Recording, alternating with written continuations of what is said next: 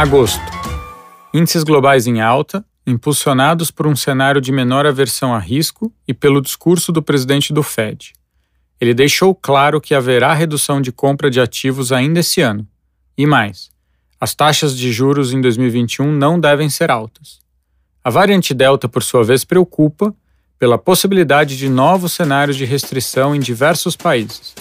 No Brasil, o de sempre: tensões locais preocupando os investidores.